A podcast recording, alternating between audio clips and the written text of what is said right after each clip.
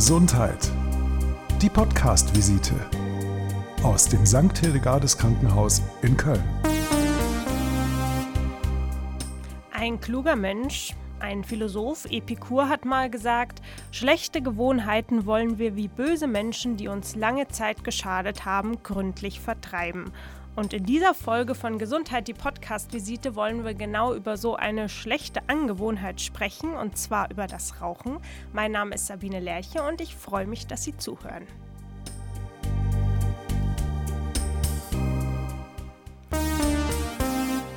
Das ist tatsächlich auch für viele Menschen schwierig, wenn die dann einmal die Assoziation haben, dass die Zigarette ein Freund ist, dann braucht es noch mal ein paar Umwege noch mehr, die diese Assoziation von der Zigarette zu trennen, weil solange diese Assoziation da ist, ist tatsächlich der Drang danach es wieder aufzunehmen größer. In Deutschland rauchen ungefähr 25 Prozent, also ungefähr ein Viertel der Frauen und Männer ab 18 Jahren, sagt zumindest das Bundesgesundheitsministerium. Aber die Anzahl der Raucher ist rückläufig und ein Drittel der Raucher denkt schon länger darüber nach, dass man mal mit dem Rauchen aufhören könnte. Aber das scheint nicht so einfach zu sein. Und ich möchte heute mit Frau Dr. Rana Kruse sprechen, wie man eben aus dieser Falle des Rauchens rauskommt. Sie leitet im St. Hillegardes Krankenhaus hier die Rauchstoppangebote zur Tabakentwöhnung und sie ist psychologische Psychotherapeutin. Schön, dass Sie da sind. Hallo, freut mich. Mm, es gibt ja zum Beispiel diese abschreckenden Bilder auf Zigarettenpackungen oder anderen Tabakkonsumgütern. Es gibt auch immer wieder Nachrichten, dass ja Lungenkrebs durch Rauchen ausgelöst wird, dass man, wenn man raucht, oft nicht älter als 70 Jahre wird, aber trotzdem rauchen immer noch einige Menschen und es scheint nicht so leicht zu sein, das einfach zu beenden. Was, was ist das Problem bei den Menschen, die zu Ihnen kommen? Was fällt Ihnen schwer?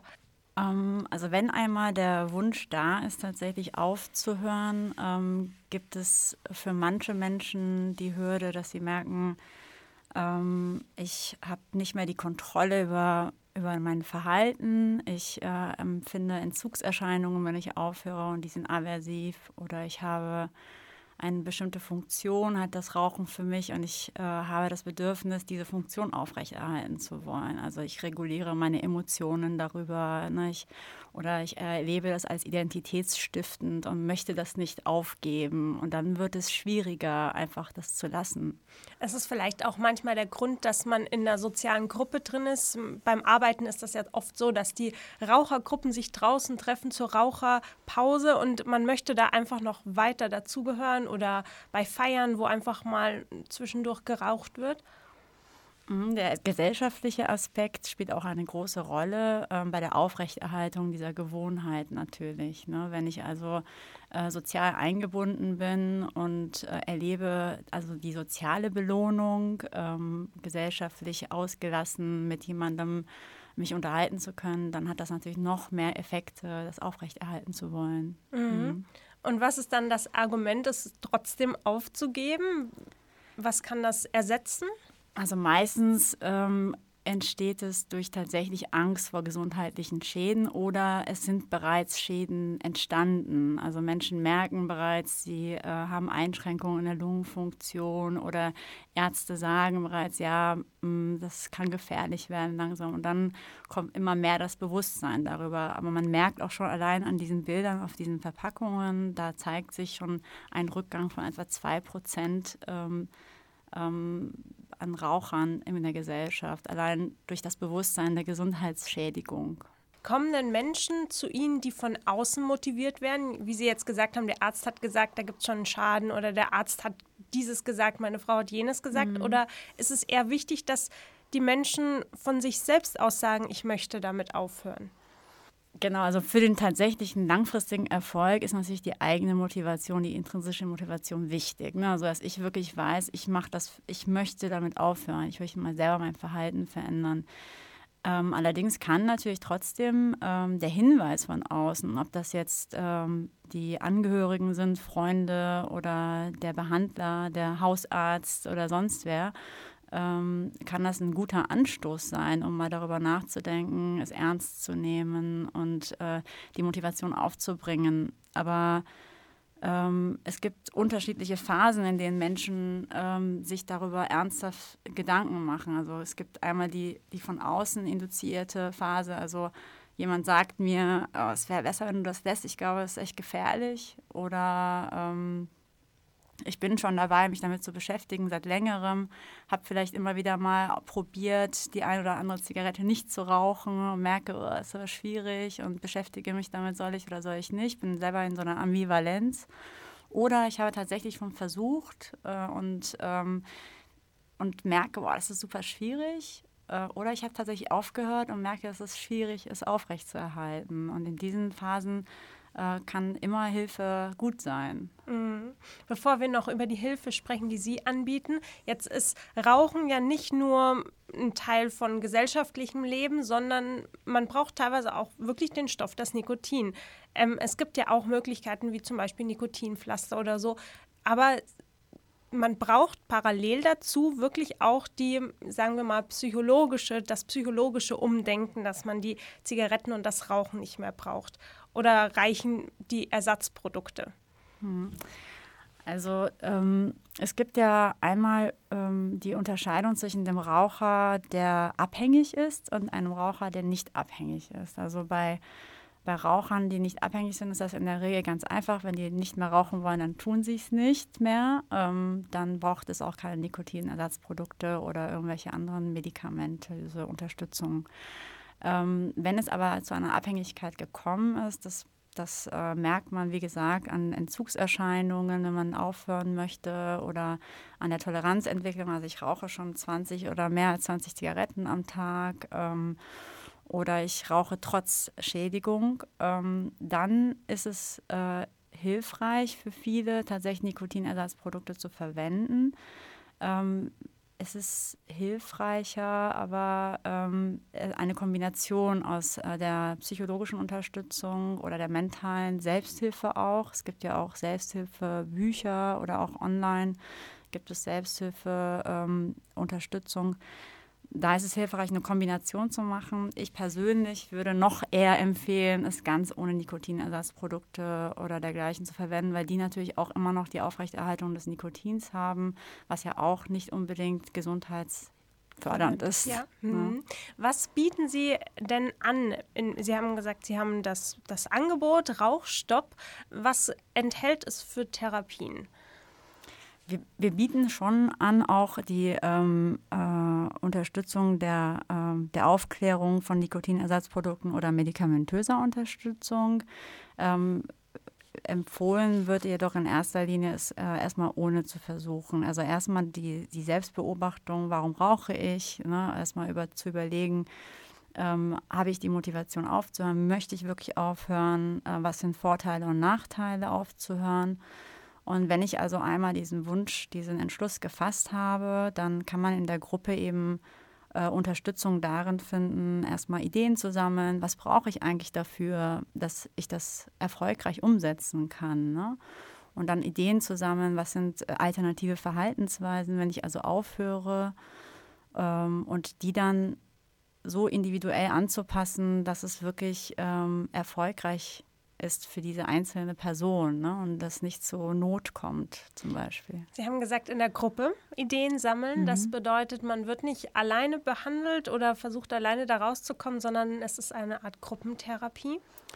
Genau, wir haben sowohl die Rauchersprechstunde im Angebot, so dass äh, Menschen, die vielleicht erstmal in Einzelberatung möchten, ähm, den Einzelkontakt suchen können, ähm, aber wir haben auch die Rauchentwöhnungsgruppe, die offene, eine offene Gruppe, da kann man jederzeit kommen, egal äh, in welcher Phase man sozusagen der Beschäftigung damit man sich befindet. Also bin ich in der Phase da, dass, dass ich aus, von außen Druck bekomme oder habe ich mich schon entschlossen oder habe ich schon vielleicht Versuche gehabt oder ich habe aufgehört und habe jetzt aber irgendwie Probleme damit, das aufrechtzuerhalten.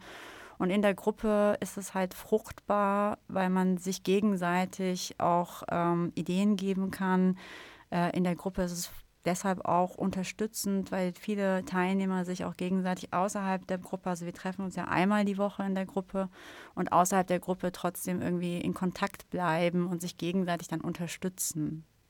Wie unterschiedlich sind denn die Teilnehmer? Gibt es irgendwie eine Altersgrenze oder muss man ein bestimmtes Raucherlevel erreicht haben, um dazugehören zu können? Nein, das ist wirklich ganz offen und gestaltet sich immer sehr, sehr unterschiedlich. Ähm, es gibt ähm, immer wieder, also häufig ähm, sind es Menschen, die schon länger rauchen, tatsächlich, also äh, schon über zehn Jahre häufig und ähm, ähm, es schon selber ein paar Mal versucht haben. Ähm, aber wir haben immer wieder auch so Einzelfälle, die dann so sagen, ach, ich mache das jetzt, ich habe das, äh, es wurde von meinem Hausarzt oder von meinem äh, Lungenarzt mir so empfohlen, ich komme jetzt mal und lerne das mal kennen und dann brauchen die vielleicht auch gar nicht so viele Sitzungen und äh, sind dann schnell in der Umsetzung. Mm, also es ist eigentlich ein drüber sprechen, ein Sprechen über Alternativen und dann ist der Patient oder die Patientin oder zumindest, also sagen wir mal der Raucher oder die Raucherin mhm. dazu angeleitet, das selbst umzusetzen und so vom Rauchen wegzukommen.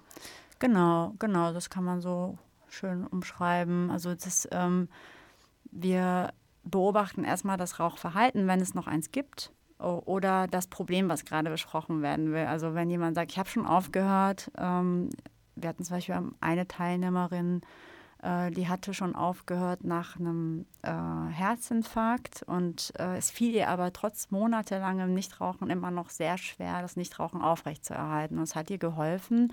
Sechs bis sieben, sieben Sitzungen war sie dann in der Gruppe und es hat ihr geholfen, nochmal äh, Bestärkung darin zu finden, den Umgang mit Emotionen, also mit äh, mit äh, dem Verlangen danach nochmal zu vertiefen. Ne? Und dann äh, fiel es ihr leicht. Mhm. Wie kommt man denn zu Ihnen? Also Sie haben jetzt schon gesagt, ja, vielleicht sagt der Hausarzt, gehen Sie da mal hin und dann macht man es oder man kommt aus Eigenmotivation. Ähm, aber muss man sich irgendwie anmelden? Gibt es irgendwelche, weiß ich nicht, Voraussetzungen? Genau, also ich freue mich, wenn man sich äh, bei mir kurz meldet vorher, weil ähm, dann können wir kurz auch erstmal persönlich besprechen, äh, entweder telefonisch oder per E-Mail. Ähm, was wäre jetzt so der beste Einstieg, ne, direkt in die Gruppe zu kommen oder erstmal vielleicht ein Einzelgespräch zu haben. Manchmal, äh, manche Menschen brauchen wirklich nur ein Einzelgespräch ähm, und ordnen sich dann so, dass sie dann den Rauchstopp in der nächsten Woche danach schon umsetzen und dann brauchen die gar nicht mehr. Ne? Und manche, ähm, da ergibt sich schon am Telefon, dass ich die dann gerne einlade zu der Gruppe und ähm, dann freuen die sich auch in der Gruppe dann Halt zu finden. Während man den Rauchstopp selber umsetzt, also Sie haben gesagt, Sie, man kommt einmal und dann fängt man schon an, das umzusetzen, wird man dann währenddessen auch noch weiter begleitet? Ja, unbedingt. Also die Begleitung erfolgt so lange, bis der Teilnehmer oder der, der Mensch, äh, mit dem wir dann in Kontakt stehen, das auch wünscht, klar, oder braucht.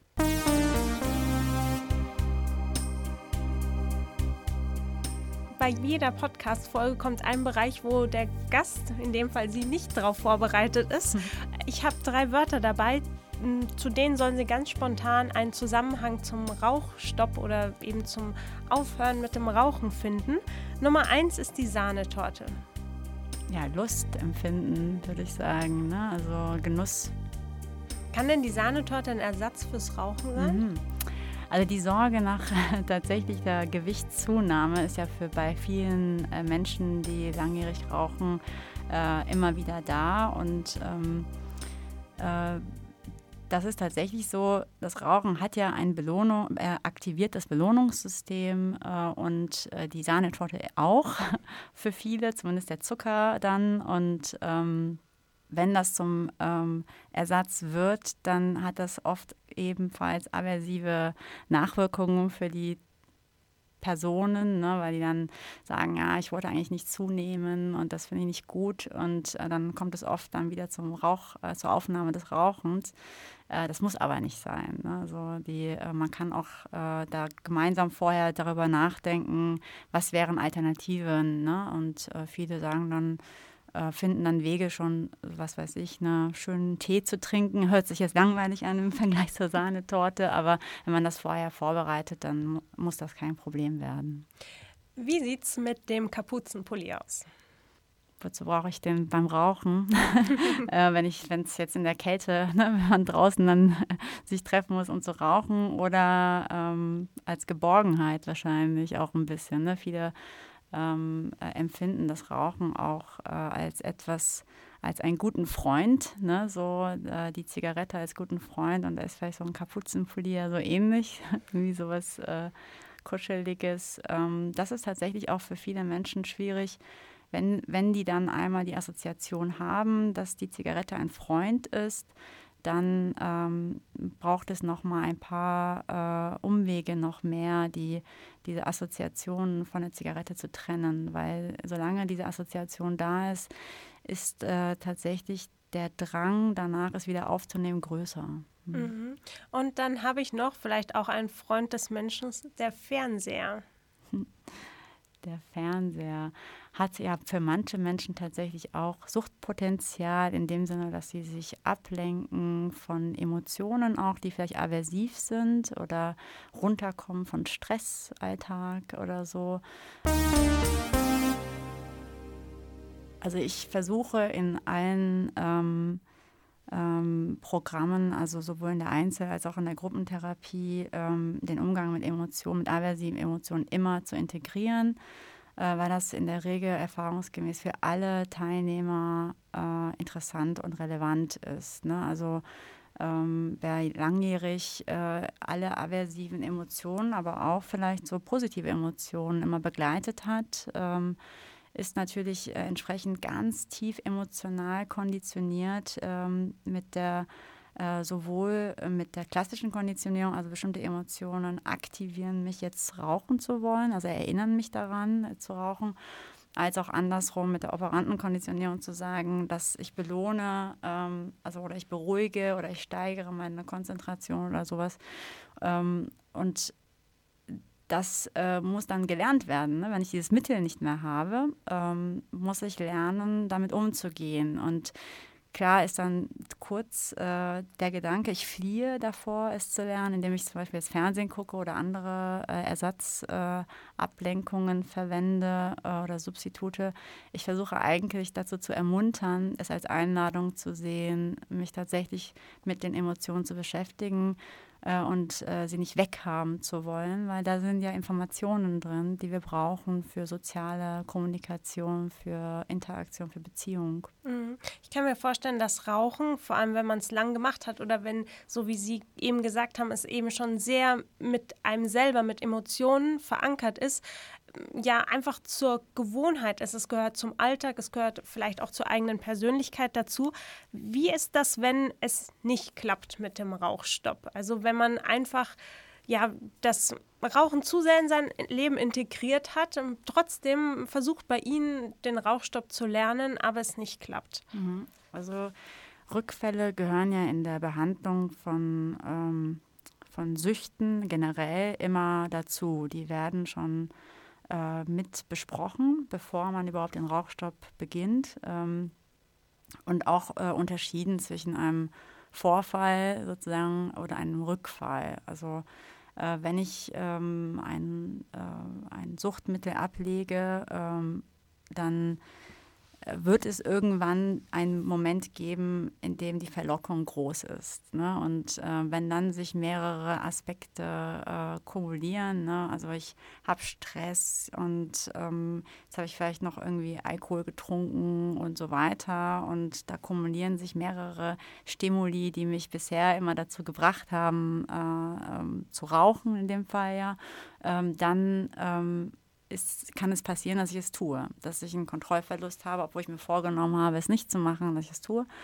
Und ähm, jetzt ist der Umgang damit wichtig. Ähm, Sage ich jetzt, ach ja, das bringt ja alles nichts, dann kann ich jetzt auch äh, einfach rauchen. Oder sage ich, okay, es ist jetzt passiert, ich gucke mir das genau an, was da passiert ist und äh, reflektiere darüber nochmal, was hätte ich da anders machen können. Äh, an welchem Punkt ähm, ist das, äh, war das dann ähm, wichtig für mich, dann doch zu rauchen und kann ich das so stehen lassen? Ne? Und ähm, wir ähm, wir sagen allen Teilnehmern, sollte es passieren, dass sie, also selbst auch wenn es Monate später ist, dass sie dann wieder ähm, Rauch, das Rauchen aufnehmen oder, äh, oder wieder geraucht haben und sie haben die Sorge, dass das jetzt sich wieder einsteigt oder so, kommen sie gerne wieder. Und dann wird das nochmal analysiert und reflektiert. Ein Rückfall heißt nicht, dass das alles, was man vorher erarbeitet hat, irgendwie ja gar nichts mehr wert ist, ne? sondern es ist äh, im Grunde nur die Einladung zu gucken, was haben wir da vielleicht noch nicht ganz beachtet, was wurde übersehen ne? und äh, welche Aspekte müssen wir jetzt noch mit hineinnehmen. Ne? Und das ist dann also statistisch betrachtet, ähm, jemand, der langjährig geraucht hat und äh, aufhören will, ähm, nach dem spätestens nach dem sechsten Aufhörversuch hat er es dann geschafft. Ja, das ist ja motivierend. ja, aber es ist auch gut zu wissen, dass es dann nicht heißt, wenn man viermal es nicht geschafft hat, ne, dass man dann irgendwie sagt, okay, dann bringt es jetzt gar nichts mehr. So. Mm. Man muss nur einfach mindestens bis zum sechsten genau. Mal kommen. Genau. gut, dann vielen Dank, dass ich Sie hier waren. Bei mir im Studio war Frau Dr. Rana Kruse, psychologische Psychotherapeutin hier im Hildegardes Krankenhaus. Wir haben über das Rauchen gesprochen. Wenn Sie noch mehr Interesse an unseren Podcast-Folgen haben, dann könnten Sie sich zum Beispiel auch, würde dazu passen, die Folge über Lungenkrebs anhören oder vielleicht über das Schnarchen. Alles auch so in dem Bereich Atmung. Mein Name ist Sabine Lerche. Diese Folge wurde unterstützt vom Kölner Krankenhaussender und ich bedanke mich fürs Zuhören.